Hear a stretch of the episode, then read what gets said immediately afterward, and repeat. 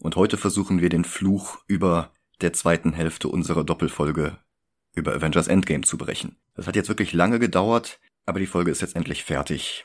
Viel ist von Dennis Kommentaren nicht übrig geblieben, aber es gab auch gar nicht viele Kommentare von Dennis diesmal. Beim letzten Mal hatten wir die erste Stunde des Mammutfilms besprochen. Fünf Jahre nach den Ereignissen von Infinity War hatten die von Thanos verschonten Avengers erneut zusammengefunden. Sie versuchen jetzt ihre individuellen Traumata lange genug hinter sich zu lassen, um bei einer Zeitreise in die Vergangenheit das Schicksal ihrer gefallenen Freunde und Familienmitglieder zu ändern, ohne gleichzeitig all das zu verlieren, was sie sich in der Zwischenzeit aufgebaut haben. Im Film vor allem repräsentiert durch Tony Starks Tochter Morgan.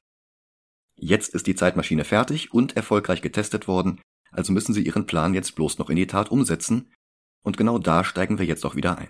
Der Plan ist es, alle sechs Steine aus der Vergangenheit zu stehlen, bevor sie von Thanos zerstört wurden, sie dann in der Gegenwart einzusetzen, um die zu Staub zerfallenen Personen und Tiere wieder zurückzuholen und dann die Steine wieder in der Vergangenheit abzuliefern, damit sie Morgan Stark und alles andere nicht gefährden. Weil es nicht sehr unterhaltsam für uns wäre, wenn sie die Steine einfach auf dem Farmplaneten klauen, bevor Thanos den Handschuh ein letztes Mal einsetzt, haben sie sich unterschiedliche Zeiten und Orte vorher ausgesucht also bevor Thanos die Steine überhaupt in seine Gewalt bekam, was in erster Linie ein wahres Füllhorn an Fanservice ermöglicht. Der Reality Stone alias Aether zum Beispiel war während Thor The Dark Kingdom World aus seinem Ruheort gekommen und hatte sich in Jane Foster versteckt. Ein entweder immer noch betrunkener oder mittlerweile verkaterter Thor erklärt das den anderen, die Performance lässt jetzt wieder etwas die angemessene Tragik vermissen. Die anderen fühlen sich von seinem Gelalle eher genervt, als dass sie mit ihm mitfühlen würden, Bloß Scott hängt an seinen Lippen, fasziniert von Thors Erzählungen von Asgard. Das ist ja auch das erste Mal, dass er auf Thor trifft. Denn in Civil War war der nicht dabei und in Infinity War war wiederum Ant-Man nicht dabei. Dann versinkt Thor erneut in Depression und beendet den Vortrag. Er verlangt eine Bloody Mary. Für den Soul Stone müssen sie nach Vormir, bevor Thanos die Gelegenheit hat, dort Gamora zu töten. Der Power Stone war in seinem Orb im Temple of Morak. Natascha fällt auf, dass sie nur das richtige Jahr wählen müssten, um drei Steine auf einmal zu besorgen. Der Mind Stone ist in Lokis Zepter bei der Schlacht gegen die Chitauri. Der Space Stone ist zu dem Zeitpunkt noch im Tesseract und der Time Stone ist noch im Besitz des Sorcerers Supreme, wohnhaft im Sanktum in der Bleecker Street. Alles in New York. Also teilen sie sich in drei Teams auf. Eins für Asgard, eins für New York und eins für die beiden weit entfernten Planeten und zum triumphalen Avengers-Theme schreiten sie in ihren Quantum Realm-Schutzanzügen in Zeitlupe zum Portal. Dort bilden sie einen Kreis und strecken ihre Hände in die Mitte aus, was an die Musketiere erinnert, was von oben aber auch gleichzeitig aussieht wie der Arc Reactor aus Iron Man 1, dem Beginn von Phase 1. Ein Bild, das am Ende des Films nochmal aufgegriffen wird. Fehler können sie sich nicht leisten, aber wenn sie es richtig anstellen, können sie gewinnen. Dann sehen sie sich genau eine Minute später wieder hier mit den Steinen in ihrem Besitz. Aber natürlich stellen sie es nicht richtig an. Das beginnt in New York 2012. Sie erreichen die Stadt während des Showdowns gegen die Chitauri. Der smarte Hulk sieht sein wildes früheres Selbst, es ist ihm sichtlich peinlich. Um nicht aufzufallen, muss er jetzt sein früheres Ich spielen, was er wenig enthusiastisch versucht. Und das ist einer der lustigsten Momente im ganzen Film. Und es ist nicht erzwungener Humor, es passt halt zu den Figuren. Dann erreicht er das Dach des Sanktum. Er erwartet, Dr. Strange zu sehen, aber der ist zu dem Zeitpunkt noch Chirurg im Krankenhaus. Stattdessen trifft er Stevens Vorgängerin, die Ancient One. Er bittet sie um den Timestone, notfalls wird er Gewalt anwenden müssen, aber Tilda Swinton ist nicht davon beeindruckt und haut die Astralform aus seinem Körper. Thor und Rocket, die sich ja schon bei der Mission in Niedervellir miteinander angefreundet hatten, reisen nach Asgard und dort läuft es etwas besser. Es gibt ein kurzes Wiedersehen mit Loki, der zu dem Zeitpunkt noch in seiner Zelle versauert. Dann fällt Thors Blick auf seine Mutter Freya, bevor Malekiths Angriff auf Asgard ihr Leben fordert. Thor hat eine Panikattacke, bis Rocket ihn ohrfeigt. Auch hier versucht der Film den richtigen Ton zu treffen und landet ganz knapp daneben. Die Russos behandeln das als Witz, dass Thor versucht seine Tränen zu verbergen, bis Rockets Rede ihm wieder Mut gibt. Dann ist Thor plötzlich verschwunden. Clint und Natascha setzen War Machine und Nebula auf Morak ab und reisen dann weiter nach Vormir. Clint erinnert das an die Mission in Budapest, über die wir in Folge 128 gesprochen haben. Auch hier wäre es cleverer gewesen, einen anderen Zeitpunkt zu wählen. Die Steine waren jahrhundertelang auf Morag und Vormir. Aber für uns ist es natürlich unterhaltsamer, wenn Rhodey und Nebula auf Star-Lord vom Anfang von Guardians of the Galaxy treffen können. Und darum sind sie jetzt an einem Zeitpunkt, an dem Thanos aktiv nach den Steinen sucht. Unterstützt von Nebulas früherem Selbst, das gerade Seite an Seite mit Gamora gegen irgendwelche Feinde von Thanos kämpft. Und auch die beiden sollen jetzt nach Morag reisen, um Thanos den Stein zu besorgen. Die Nebula von 2014 verspricht ihren Vater stolz zu machen, was uns noch einmal an ihren letzte Folge bereits erwähnten Konflikt erinnert. Doch dann interagieren ihre Cyberimplantate plötzlich mit denen der Nebula von 2023. Eine Verbindung entsteht, über die Thanos kurz sehen kann, was die gute Nebula gerade mit War Machine of Morag erlebt. Eine Fügung, die Thanos jetzt natürlich ausnutzen will. 2012 hat Tony mittlerweile seinen damals noch stehenden Stark Tower erreicht, begleitet von Ant-Man. Der Kampf gegen die Chitauri ist mittlerweile vorbei. Loki, das Zepter und der Tesseract sind in der Gewalt der Avengers. Das Zepter soll an Shield übergeben werden. Eine Szene, die Joss Whedon 2012 nicht gezeigt hatte, aber das gibt den Russos jetzt die Möglichkeit, Figuren aus ihrem eigenen Captain America Winter Soldier noch einmal ins Spiel zu bringen. Denn es hat ja niemand gesagt, dass dabei nicht Alexander Pierce, Jasper Sidwell und Brock Lumlow beteiligt waren. Dass die drei ein Teil von Hydras Kampagne waren, Shield zu infiltrieren, war vor Winter Soldier ja auch noch gar nicht bekannt gewesen. Und am Ende von Avengers 1 nimmt Thor bloß den Tesseract und Loki mit nach Asgard. Das Zepter landet letzten Endes bei Baron von Strucker. Und jetzt erfahren wir auch wie. Und so gibt es jetzt ein kurzes Wiedersehen mit Maximiliano Hernandez und Frank Grillo, begleitet von weiteren Hydra-Loyalisten. Etwas später im Film gesellt sich dann auch noch Robert Redford dazu. Tony und Scott beachten die Hydra-Agenten aber kaum, sie sind zu sehr damit beschäftigt, darüber zu plappern, ob Captain Americas Hintern in seinem Kostüm gut zur Geltung kommt oder nicht. Scott sagt ja, das ist immerhin der Hintern Amerikas. Chris Evans bekommt eine weitere Gelegenheit, Tom Hiddleston zu imitieren, der Chris Evans imitiert, als Loki sich wie in Tor 2 in Captain America verwandelt und das ist auch noch Setup für später. Dann schnipst Tony von 2023 den geschrumpften Ant-Man hinüber zu Tony von 2012. Die Avengers von 2012 betreten dann eine der Aufzüge, um ins Erdgeschoss zu reisen. Hulk darf nicht mit, er muss die Treppe nehmen. Das Zepter hingegen wandert mit den Hydra-Agenten in einem anderen Aufzug nach unten. Auftritt Steve Rogers. Er steigt mittendrin zu, sehr zur Verwunderung von Sidwell und seinen Leuten. Es ist ein Echo der Aufzugsszene aus Winter Soldier, wo Steve auf engstem Raum gegen alle Hydra-Agenten gleichzeitig kämpfen musste. Aber die Russos invertieren unsere Erwartungen. Und so behauptet Steve einfach dreist, es habe neue Anweisungen gegeben, und er solle das Zepter alleine zum Triskelion bringen. Als die anderen ihm das nicht glauben, flüstert er Sidwell zwei Worte ins Ohr. Hail! Das ist natürlich zum einen ein cleverer Weg, die Szene von damals nicht einfach eins zu eins nachspielen zu müssen, zum anderen ist es aber auch eine Anspielung auf die Comics. In einer Storyline von Rick Remender und dem deutschen Zeichner Nick Klein hatte Captain America gegen die Schurken Iron Nail und Dr. Mindbubble gekämpft und dabei hat er sein Supersoldatenserum verloren.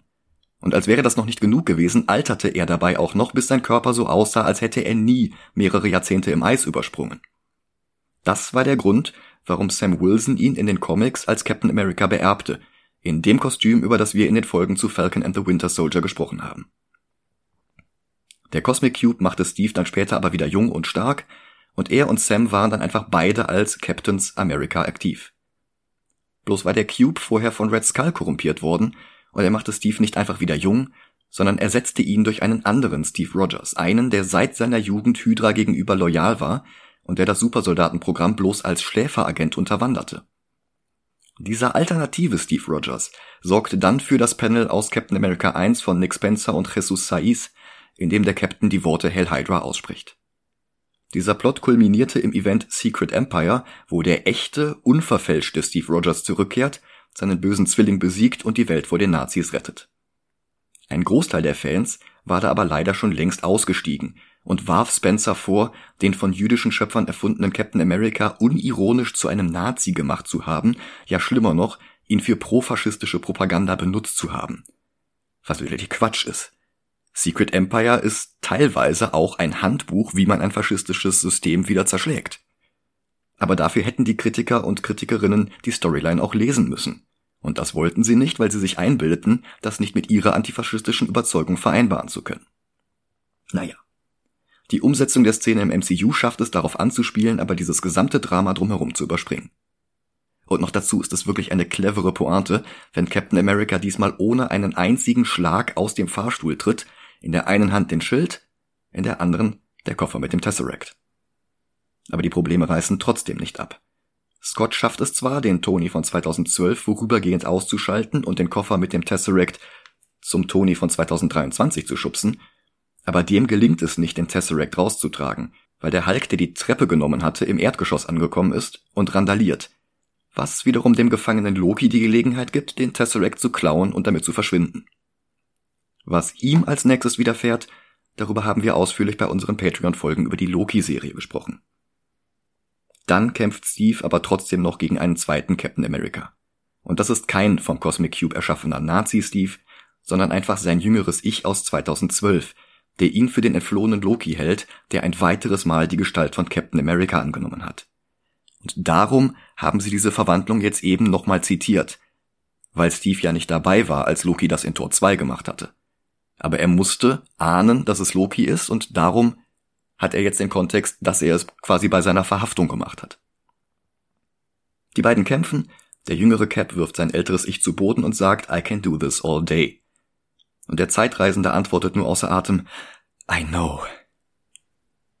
In der folgenden Action-Szene kämpft Chris Evans natürlich nicht selbst. Sein Stunt-Double seit Avengers 1, Sam Hargrave, ist mittlerweile zum Stunt-Koordinator der MCU-Filme befördert worden. Cap wird mittlerweile von Sams kleinem Bruder Daniel gedoubelt. Für diese Szene hier ist dann aber Sam noch einmal selbst ins Kostüm geschlüpft und beide Brüder kämpfen gegeneinander und stürzen gemeinsam das Treppenhaus herunter. Unten findet 2012 Cap die Peggy-Taschenuhr von 2023 Cap und schaltet einen Gang höher, bis sein Gegenüber ihn vorwarnt, dass Bucky noch lebt. Wer Bucky ist, das weiß Loki ja gar nicht. Darum hält 2012 Cap gerade lange genug inne, damit 2023 Cap das Zepter nutzen kann, um sein jüngeres Ich einschlafen zu lassen. Im Gehen fällt sein Blick auf den Hintern des 2012 Captains und er pflichtet Scott bei, das ist wirklich America's Ass. Der Film schneidet zurück zu Banner, der als Astralprojektion versucht, The Ancient One davon zu überzeugen, ihm den Timestone zu geben. Aber sie sagt, das würde nur eine neue Zeitlinie erschaffen. Die würde dann gerettet, aber ihre eigene gleichzeitig ins Verderben geschickt. Benner argumentiert, er würde den Stein ja auch wieder zurückbringen. Dann wäre es, als sei der Stein nie fort gewesen und ihre Zeitlinie bräuchte keinen Schaden zu nehmen. Ancient One stimmt zu, das würde funktionieren, aber auch nur, wenn er lange genug überlebt, um den Stein auch tatsächlich zurückzubringen. Benner erwähnt, dass Dr. Strange den Stein ja selbst aus der Hand gegeben hat, schlimmer noch, dass er ihn Thanos persönlich gegeben hat. Strange vertraut sie. Also lässt sie sich auf den Plan ein. Vereinigt Benners Geist wieder mit Hulks Körper und gibt ihm den Stein. Sie zählt auf ihn. 2014 untersucht Thanos seine Nebula mit der Hilfe von Ebony Maw, der damals ja auch noch lebte. Ihre Schaltkreise haben die Übertragung von Morag gespeichert, und die Verbindung zur anderen Nebula existiert auch noch. Darüber kann er sogar die Erinnerungen der zukünftigen Nebula aus der Zeit abspielen, bevor sie in der Zeit zurückgereist ist, also seine Zukunft. Und er schmiedet einen Plan. In Asgard spürt Freya die Präsenz ihres Sohnes Thor. Sie erkennt ihn kaum wieder, merkt aber sofort, dass es nicht der Thor aus ihrer Gegenwart ist. Er gibt zu, dass er aus der Zukunft kommt und die beiden umarmen sich. Jane Foster wacht in der Zwischenzeit auf in einer Szene, die Natalie Portman für Tor 2 gedreht hatte, die dort aber nicht verwendet wurde. Was jetzt ermöglicht, Rocket Raccoon in die Aufnahmen hinein zu animieren, der ihr den Äther entzieht. Dann kehrt er zu Thor zurück, der immer noch mit Freya spricht, was ihm hilft, sein Trauma zu verarbeiten. Bevor sie sich wieder in die Zukunft verabschieden, ruft Thor sogar noch Mjölnir herbei. Er ist immer noch würdig, ihn zu halten, was seinen Dopaminhaushalt noch weiter ausgleicht und seinen Heilungsprozess endgültig einläutet. Sie reisen ab. War Machine und die Nebula aus seiner Zeit schlagen Starlord K.O. und stehlen den Orb aus dem Tempel. Der Energiekäfig drumherum ist kein Hindernis für ihren Cyberarm. Dann wollen sie wieder zurück in die Zukunft, aber Rhodey verschwindet alleine. Nebula bleibt zurück, noch dazu mit unglaublichen Schmerzen. Die Verbindung zu den Cyberimplantaten ihres jüngeren Ichs verhindert, dass sie einfach wieder im Quantum Realm verschwindet und sie bricht zusammen. Ihr jüngeres Ich zeigt gerade eine holographische Projektion von Thanos Tod am Anfang des Films. Das überzeugt den Thanos von 2014, dass sein Plan Erfolg haben wird und das bestärkt ihn dabei, ihn weiter auszuführen. Und die Worte von Two-Face Thanos, bevor Stormbreaker ihn enthauptet, I am inevitable, hinterlassen ebenfalls Eindruck auf Thanos den Jüngeren. Als er sieht, dass Nebula 2018 dabei sein wird, wenn er stirbt, beharrt die Nebula von 2014 darauf, ihm immer noch loyal zu sein. Er befreit sie, damit sie das beweisen kann. Nebula von 2023 kommt jetzt wieder zu sich und merkt, was Sache ist. Aber bevor sie jemanden erreichen kann, taucht ein Raumschiff auf. 2012 verzweifeln inzwischen Steve, Scott und Tony. Ohne den Stein im Tesseract, mit dem Loki verschwunden war, fällt ihr gesamter Plan in sich zusammen. Dass sie das Zepter und den Timestone bekommen konnten, macht jetzt auch keinen Unterschied mehr. Zumal sie ja auch nur noch jeweils eine Dosis PIM-Partikel haben und die brauchen sie für die Heimreise. Bis Tony einen Geistesblitz hat. Scott soll mit Lokis Zepter schon mal vorfahren. Er und Steve haben ein anderes Ziel. 1970 hatte Tonys Vater Howard nämlich zusammen mit Hank Pym in New Jersey gearbeitet. Der Tesseract war dort und weitere PIM-Partikel ebenfalls. Wenn Tony jetzt mit Steve dorthin reist, können sie den Tesseract holen, bevor er von Dr. Wendy Lawson in Projekt Pegasus untersucht wird. Und mit den Partikeln von Hank können sie ihre Zeitmaschinen volltanken und dann zurück in die Zukunft reisen. Die Frage ist, ob Steve Tony nach allem, was sie durchgemacht haben, immer noch vertraut. Steve sagt ja, und die Szene ist eigentlich unglaublich wichtig als Abschluss der Entwicklung der beiden Figuren über alle Filme seit 2012 hinweg. Vor allem jetzt in diesem Film, an dessen Ende beide Figuren aus dem MCU herausgeschrieben werden.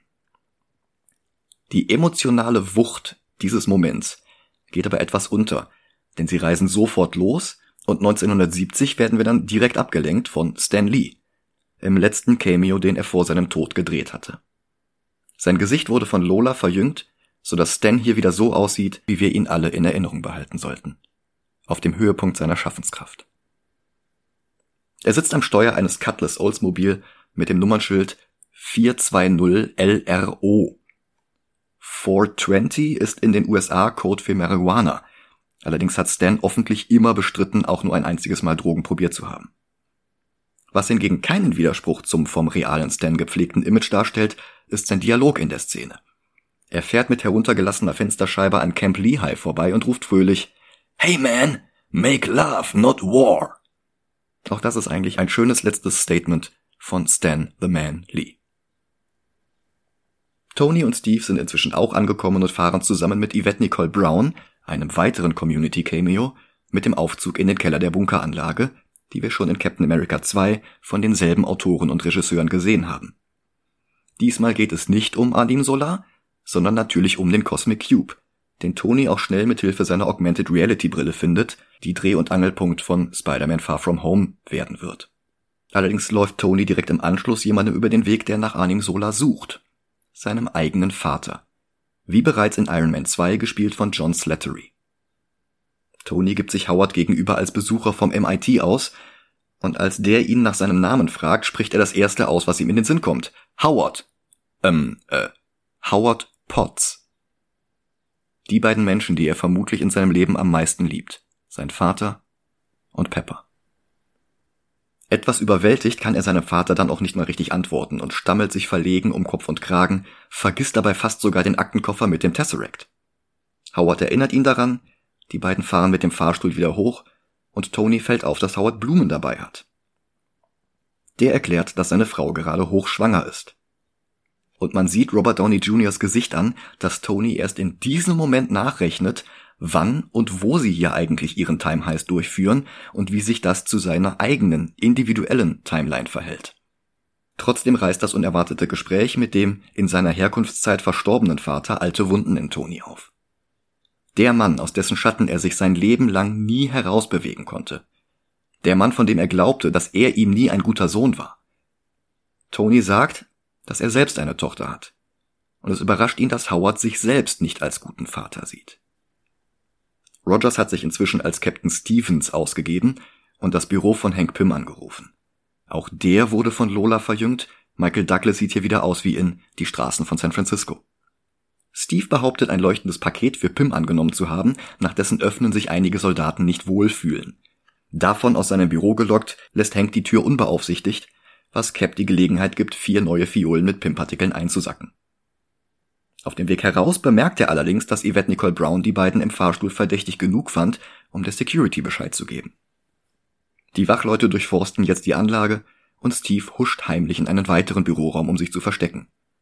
Und auch er hat dort eine Begegnung, die alte Wunden aufreißt.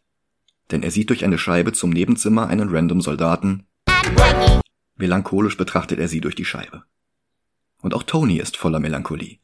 Sein Vater und er sind mittlerweile wieder an der frischen Luft und Tony versteht jetzt, dass Howard bei seiner Geburt genauso nervös, unerfahren und überfordert war, wie er selbst bei der seiner Tochter. Und er sagt Howard ins Gesicht, dass er immer dachte, dass sein Vater übertrieben hart mit ihm ins Gericht gegangen war, aber dass er sich mittlerweile mehr an die guten Momente erinnert. Wie zum Beispiel an die Weisheit, dass kein Geld der Welt auch nur eine Sekunde zusätzliche Zeit kaufen kann. Das, was er immer wollte, mehr Zeit mit seinem Vater, das hat er jetzt bekommen und es war ein Nebeneffekt von seinem altruistischen Handeln als Avenger und nicht von seinem unermesslichen Reichtum. Dieser Reichtum wird seine eigene Zeit am Ende dieses Films nicht mehr verlängern können. Die beiden schütteln sich die Hände, Howard sagt Mr. Potts, dass sein Sohn noch nicht mal geboren ist und es gibt trotzdem nichts, was er nicht für Tony tun würde. Gerührt antwortet er, Howard, dass schon alles gut werden wird und dann umarmt er ihn sogar noch und fügt noch hinzu, danke für alles, ähm, äh, was Sie für dieses Land getan haben. Verwirrt von der Begegnung geht Howard zu seinem Auto und fragt Jarvis, warum dieser Mr. Potts ihm so bekannt vorkommt. Haben wir den schon mal irgendwo getroffen? Der sieht so vertraut aus. Auch wenn er einen komischen Bart hat. Und das sind gleich zwei Anspielungen auf einmal. Jarvis, gespielt von einem auf alt geschminkten James Darcy, ist natürlich ein Verweis auf Agent Carter, bis 2021 das einzige Mal, dass Kevin Feige's Marvel Filme Jeff Lopes Marvel Serien anerkannten. Im Dezember 21 kamen dann gleich zwei solcher Verweise am selben Tag hinzu. Vincent D'Onofrio als Kingpin tauchte das erste Mal in Hawkeye auf und Charlie Cox hatte einen Cameo als Matt Murdock in Spider-Man Far From Home. Die andere Anspielung ist der Kommentar mit dem Bart, den Tony in den Comics erst in Heroes Reborn von 1996 bekam und nach seiner Rückkehr zurück ins 616-Universum behielt. Die knapp 30 Jahre davor hatte er immer nur einen dünnen Oberlippenbart. Mit anderen Worten, 1970, zu dem Zeitpunkt, zu dem diese Szene spielt, hatte Tony in den Comics genau so ausgesehen wie Howard im MCU. Und darum kommt der Howard so vertraut vor und darum ist Howard von Robert Downey Jr.'s Bart irritiert. Ganz woanders, ganz wann anders wird die zeitreisende Nebula von ihrem früheren Selbst verprügelt. Sie appelliert an Gamora, von der sie ja weiß, dass sie zu diesem Zeitpunkt bereits keine Loyalität gegenüber Thanos mehr verspürt hat, und sie fügt sogar noch hinzu, dass Thanos sie opfern wird, um den Soul Stone zu bekommen. Und Karen Gillen ist in der Szene wieder hervorragend. Zum einen, wie sie zwei sehr unterschiedliche Versionen desselben Charakters spielt, zum anderen aber auch ihre Intonation, ihre Mimik unter drei Metern blauer Schminke und aufgeklebten Cyberimplantaten. Implantate, die Nebula die Jüngere ihr jetzt abnimmt und sich selbst einbaut, um mehr wie ihr heroisches Gegenüber auszusehen, als diese sich jetzt ausgeben will. Und das ist nur der Anfang von immer dramatischeren Entwicklungen. Clint und Natascha zum Beispiel sind in der Zwischenzeit bei Red Skull angekommen. Der verrät ihnen, dass sie das opfern müssen, was ihnen wichtig ist. Und beide verstehen, dass sie nicht mehr zu zweit heimkehren werden. Hawkeye, der immer noch nicht davon überzeugt ist, dass er seine Familie ins Leben zurückholen kann, ist bereit, sich selbst hinunterzustürzen, um seinen Irrweg als Ronin, aber auch alles andere endgültig hinter sich zu lassen und wenigstens Natascha zu retten. Die hingegen glaubt daran, dass sie Laura und die Kinder retten können, und dann werden die Clint brauchen. Darum vorhin die Anspielung auf Budapest. Weil es in Avengers 1 der Beginn der Dynamik zwischen den beiden Charakteren zusammen war, und hier haben wir das Ende. Beide kämpfen miteinander, geben alles, damit sich nicht der jeweils andere opfert. Es geht hin und her, und zweimal sieht es so aus, als wäre es um Clint geschehen. Und beide Male dreht Natascha den Spieß um, beim zweiten Mal endgültig. Clint hält sie noch fest. Verzweifelt nach allem, was er verloren hat, kann er jetzt nicht auch noch Natascha aufgeben. Aber sie nimmt ihm die Entscheidung ab und stürzt in die Tiefe und hat unten dann ziemlich genau die Pose, die sie in Tonys Vision in Age of Ultron gehabt hatte. Hawkeye wacht in einem flachen Teich auf, den Soulstone in der Hand, aber auch gleichzeitig am Nadir seiner Depression. Wieder in der Gegenwart kommen alle gleichzeitig von ihren Reisen an und Clint braucht den anderen gar nicht erst zu erklären, was geschehen ist. Seine Mimik spricht Bände. Bruce, der vor ein paar Jahren mal mit Natascha zusammen war, was die Filme eigentlich nicht mehr erwähnen, den trifft es hart. Aber Black Widows Opfer macht die anderen jetzt auch entschlossener, es bis zum Ende durchzuziehen. Wie nach dem Tod von Agent Coulson in Avengers 1 haben sie jetzt wieder etwas zu avengen. Sie bauen einen zweiten Handschuh im Farbdesign von Iron Mans Rüstungen, sie setzen die Steine ein und dann diskutieren sie, wer sich das Ding anziehen wird und schnipst.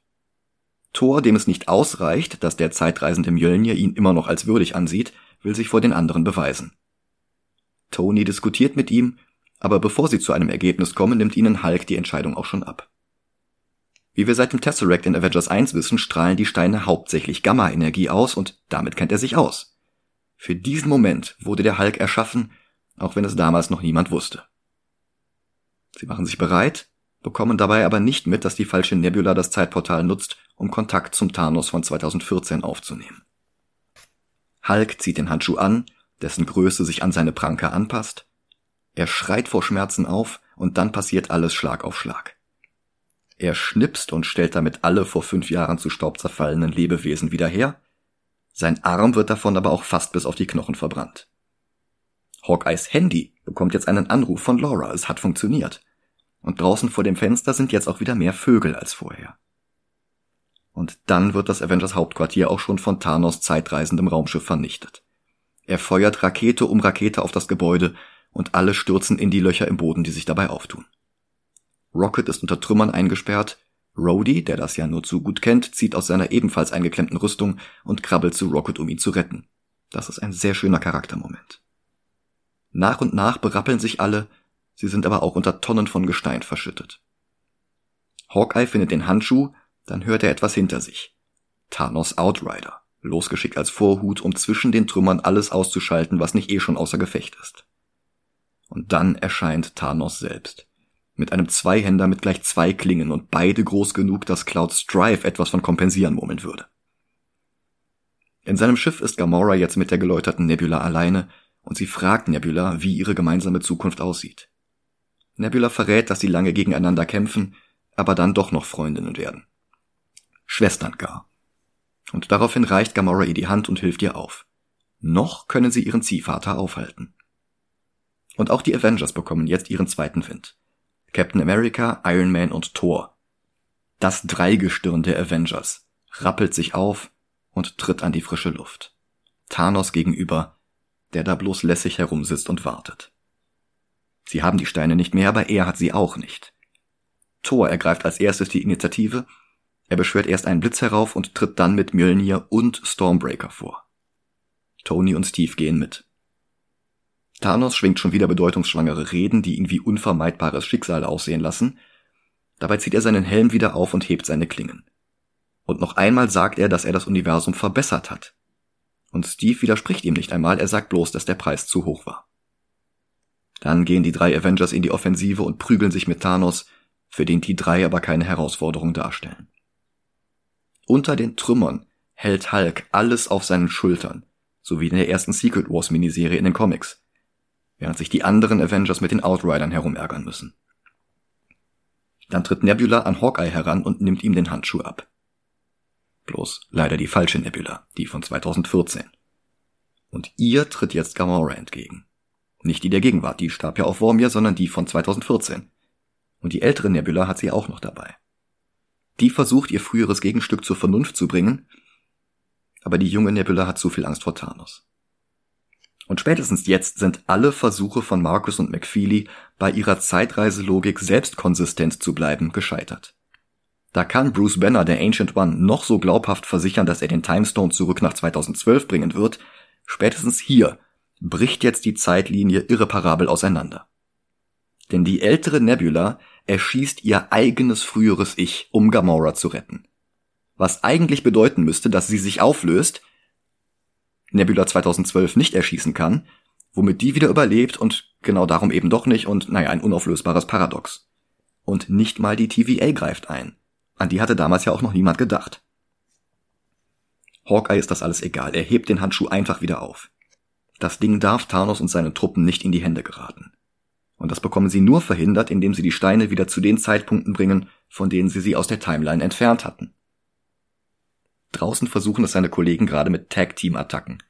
Thor lädt Iron Mans Rüstung mit seinen Blitzen auf und der wandelt die Energie in Repulsorschüsse um und knallt sie Thanos vor den Latz. Thanos steckt das aber einfach weg, genau wie Captain Americas Schild und auch Thors Waffen. Mjölnir fliegt beiseite und landet auf der Erde, und Stormbreaker kann Thanos abfangen, bevor er ihm gefährlich wird, und er richtet die Axt sogar gegen Thor selbst. Alles scheint verloren. Und dann verwandelt sich der Film in den größten Endorphingenerator, seit Gandalf mit den Reitern von Rohan vor Helms Klamm aufgetaucht ist. Schritt eins: Mjölnir hebt sich, fliegt gegen Thanos Kopf und eilt dann zurück in die Hand von Captain America. Wer immer würdig ist, ihn zu heben, soll die Kräfte von Thor erhalten. Und wer ist aus der Sicht eines nordischen Wikingergottes wie Odin denn wohl würdiger als der Supersoldat? Ein Krieger, ein Altruist, ehrenhaft, immer bereit, Schwächere zu verteidigen, immer bereit, sich selbst zu opfern, falls es nötig sein sollte. Bereits in Age of Ultron hatte er Mjölnir bereits zum Wackeln gebracht und dann innegehalten, weil Thor bei dem Anblick Herzrasen bekam. Und auch in den Comics hatte Steve Mjölnir schon mehrere Male gehoben. Zuerst in Mighty Thor 390, als er vorübergehend die Rolle des Captain America aufgegeben und an John Walker verloren hatte. Er selbst war zu der Zeit bloß als The Captain unterwegs. Ein weiteres Mal passierte es im Crossover-Event Fear Itself. In Secret Empire sah es kurz so aus, als würde der Hydra-Captain den Hammer heben können, aber das stellte sich später als Trick heraus. Und Steve ist übrigens auch nicht der einzige neben Thor, der würdig ist, den Hammer zu heben. Also Beta Ray Bill, klar. Und auch der vorübergehende Torersatz Thunderstrike aus den 90ern. Fullstack und Jane Fosters Ära als Trägerin von Mjölnir wurde ja mittlerweile sogar in einem eigenen Film adaptiert. Aber nicht nur Marvel-Figuren sind würdig. In einer Ausgabe What If gesellte sich auch Conan der Barbar zu diesem elitären Personenkreis hinzu und in Crossovern mit DC sowohl Wonder Woman als auch Superman.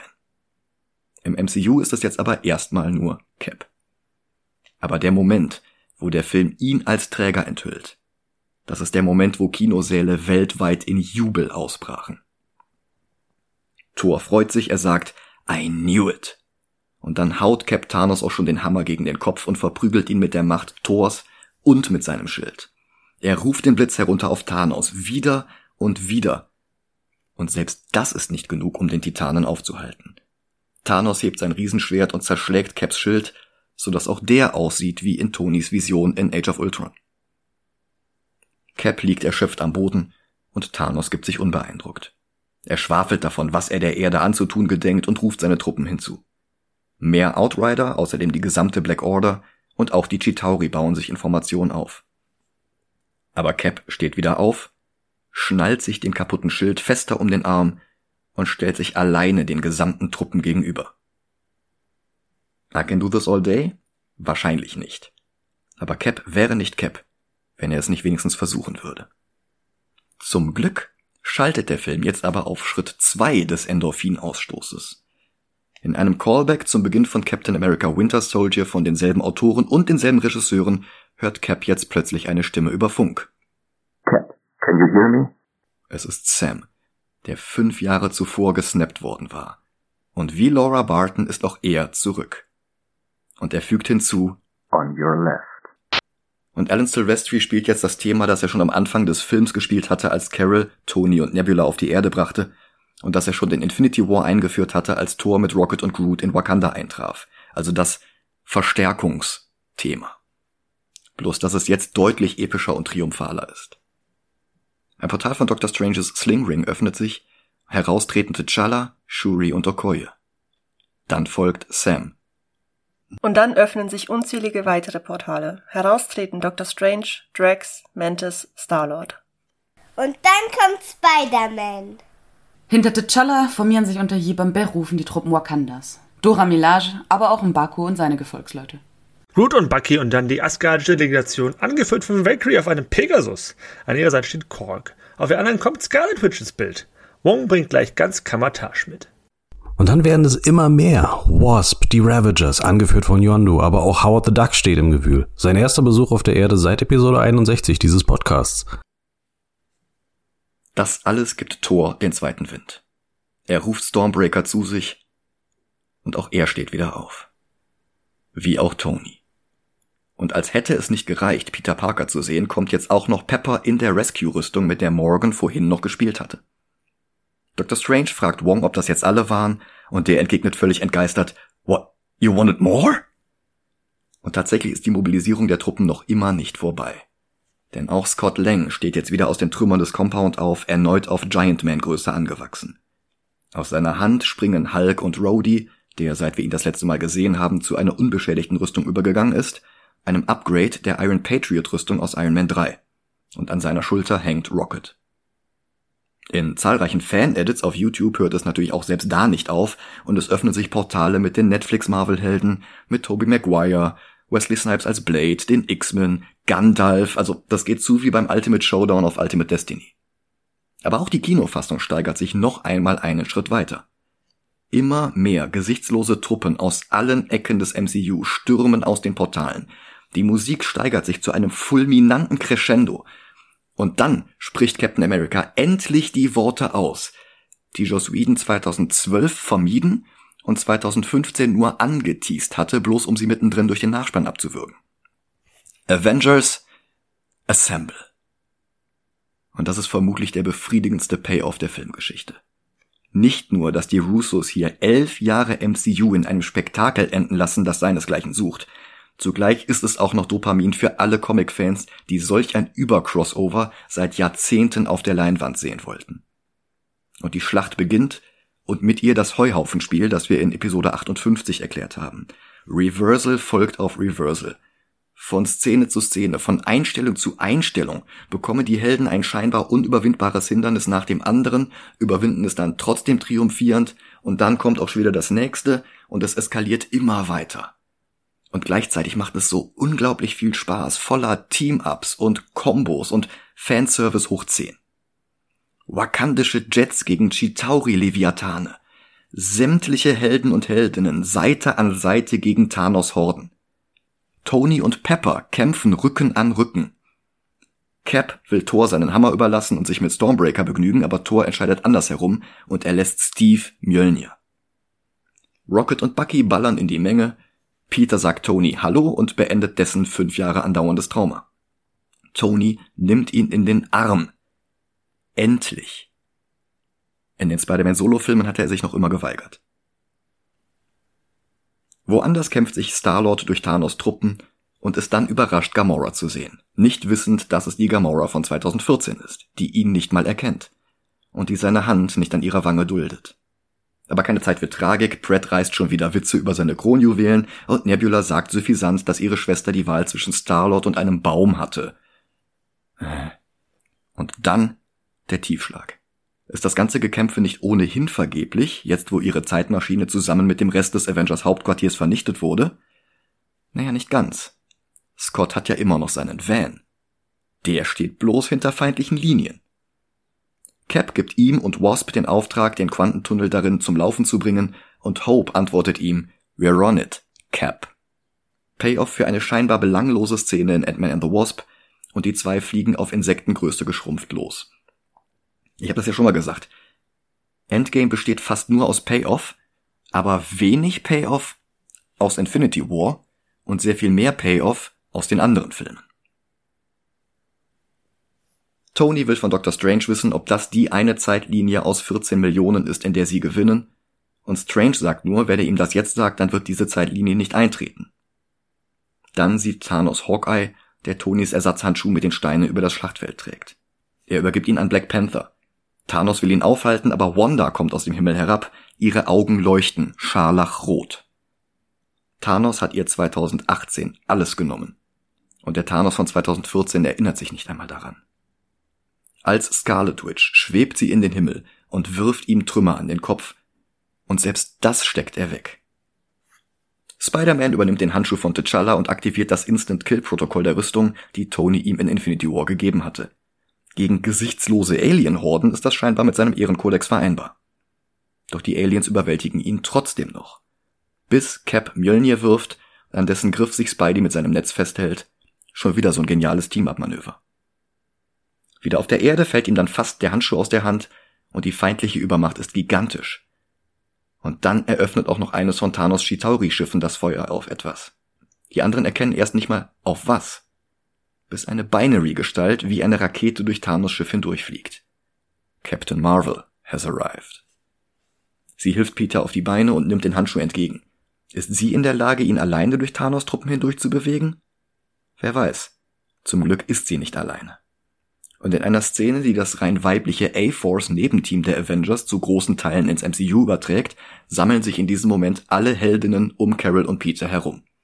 Wanda, Valkyrie, Okoye, Pepper, Mantis, Shuri, Hope, Gamora. Die misogynen YouTube-Trolle regten sich auf, das sei alles leerer Fanservice, aber Leute, dieser ganze Film ist seit zehn Minuten nichts anderes als Fanservice am laufenden Band. Das hat euch bis hierhin doch auch nicht gestört. Also haltet eure Fressen und gönnt den Fans der Heldinnen diesen Moment.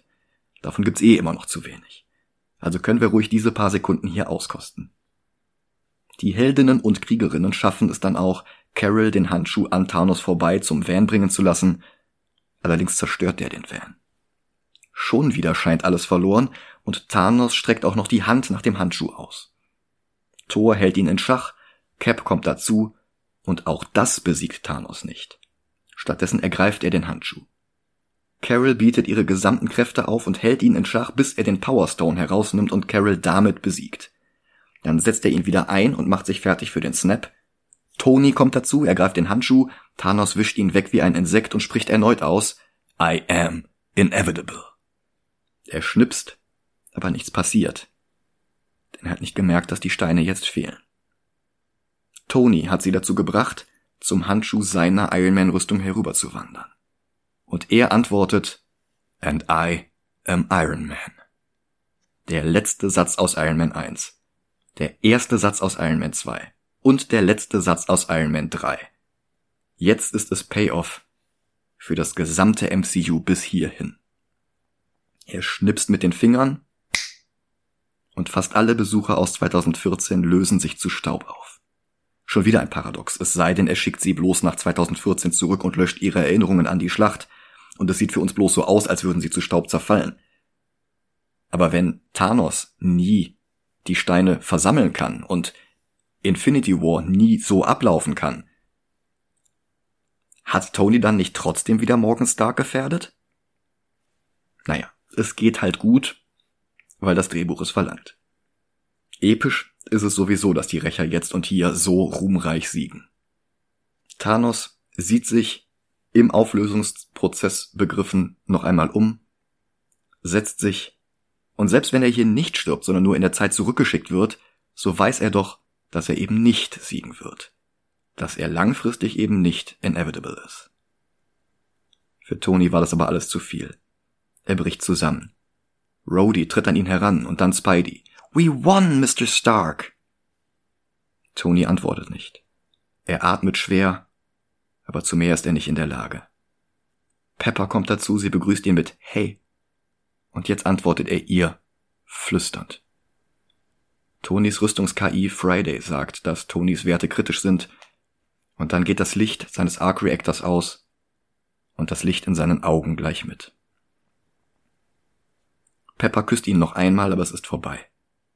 Tony, zu Beginn des MCU, der selbstsüchtigste, verachtenswerteste Bastard auf dem ganzen Planeten, hat seinen Character Arc beendet.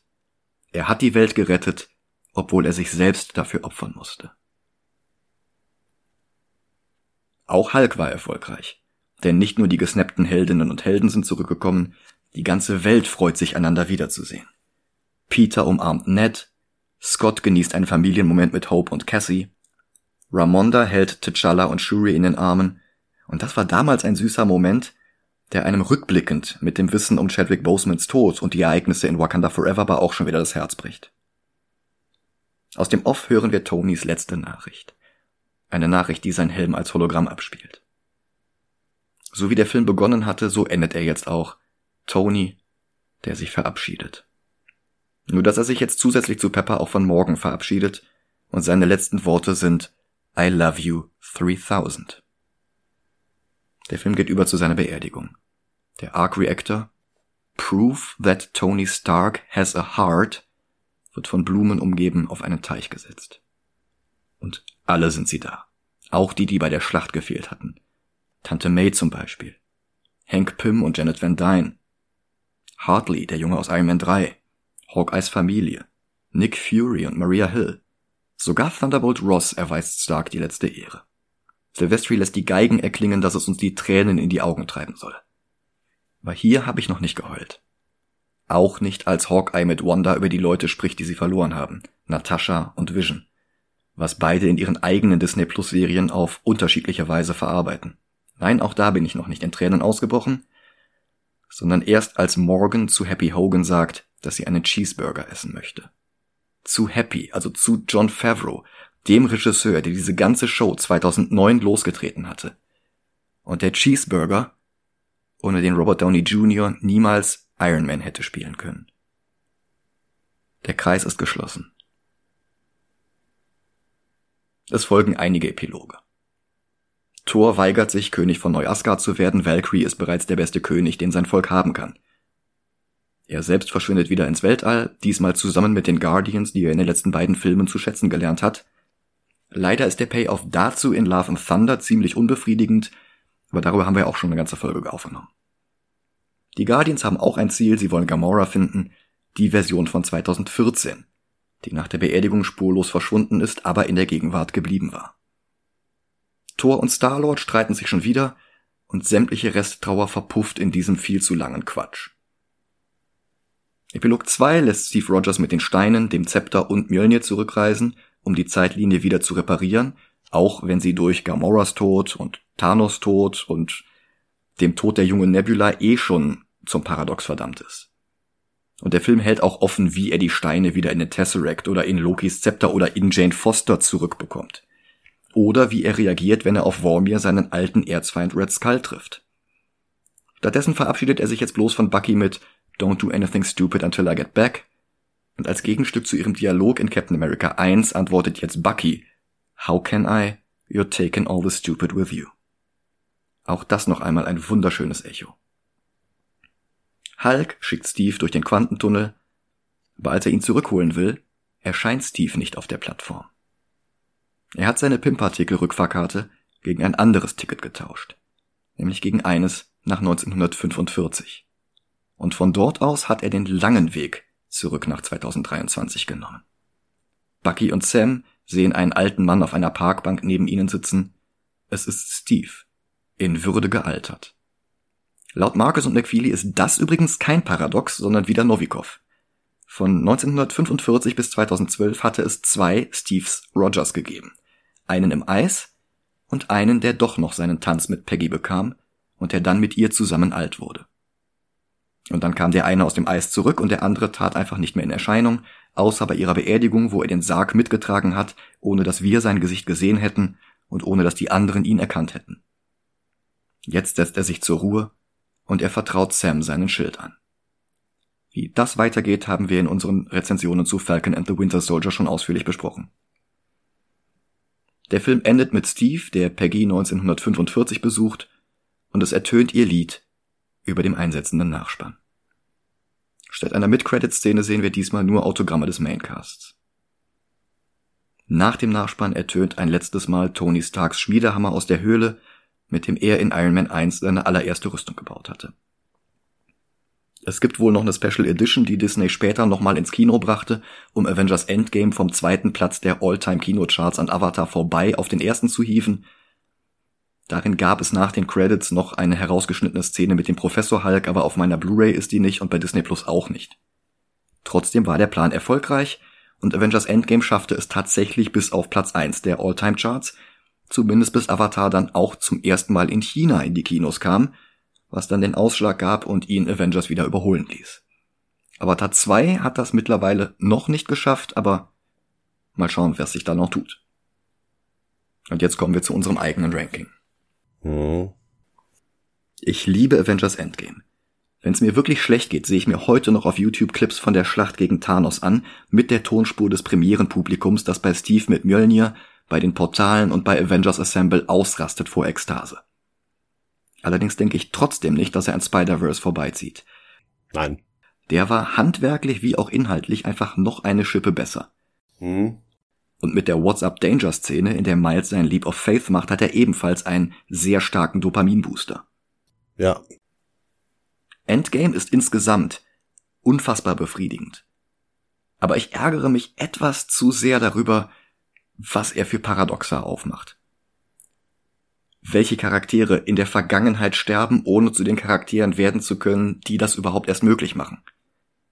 Und ungeklärte Fragen, wie Steve die Steine zurückbringt, ohne dass es auffällt.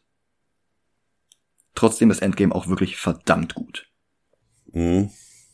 Wenn das meine alleinige Liste wäre, der Film würde auf Platz 5 landen, hinter Scott Pilgrim, Spider-Verse, Persepolis und Black Panther, aber über Winter Soldier. Und darum schlage ich vor, aus Endgame den neuen Platz 2 zu machen. Wäre das für dich okay? Ich habe halt ein Problem. Und zwar bin ich mittlerweile über die Fanservice-Sachen weg. Ich kann den Film nicht mehr dafür bewerten, wie viel Fanservice er macht. Ja, das stimmt. Und was, was die Choreo angeht, die Kampfchoreo und alles, ist Winter Soldier stärker. Jeder Kampf zwischen Steve und Bucky in Winter Soldier ist stärker. Ich würde über Avengers 1, aber nicht über Winter Soldier. Ja, gut, okay, kann ich mitleben. Weil Avenger, Endgame hat Schwächen. Die hat, der, die hat Winter Soldier nicht. Finde ich nicht so, aber okay. Okay. Na gut, dann wünsche ich dir noch einen schönen Abend und bis demnächst. Mach's gut. Ciao. Nach diesem Gespräch hatte mir Dennis dann gesagt, dass er aus Zeitgründen in Zukunft nicht mehr mitmachen wird in diesem Podcast, außer vielleicht mal eventuell bei irgendwelchen Ausnahmen. Ich weiß noch nicht genau, wie es weitergehen wird. Ich will auf jeden Fall weitermachen. Ich schieb jetzt erstmal eine Folge Murder Kill Antis dazwischen, eine Folge mit Hitchcock dazwischen, eine Zeitreisefolge dazwischen, alles drei mit Mariella. Und langfristig sehen wir dann, ob ich einen neuen Co-Host oder mehrere im Wechsel haben werde. Ganz alleine möchte ich es auch nicht machen. Und vor allen Dingen muss ich mir was überlegen, was ich jetzt mit unserer Liste mache, weil bisher habe ich alles mit Dennis gerankt und da werden wir wahrscheinlich auch nochmal irgendwie eine Lösung finden müssen. Ich bedanke mich auf jeden Fall bei Dennis für die vergangenen dreieinhalb Jahre. Das hat echt Spaß gemacht bis hierhin. Also meistens nicht bei allen Filmen, aber ja, es ist auch keine Trennung im Zorn. Und Dennis wird mir auch in Zukunft nicht irgendwie Finger an die Haustür werfen. Aber ja, erstmal werde ich ihn jetzt nicht mehr hier haben. Euch danke ich trotzdem fürs Zuhören. Ich danke euch für eure unfassbare Geduld, so lange auf diese Folge warten zu müssen. Wie gesagt, nächstes Mal geht's erstmal weiter mit Kill Antis. Bis bald.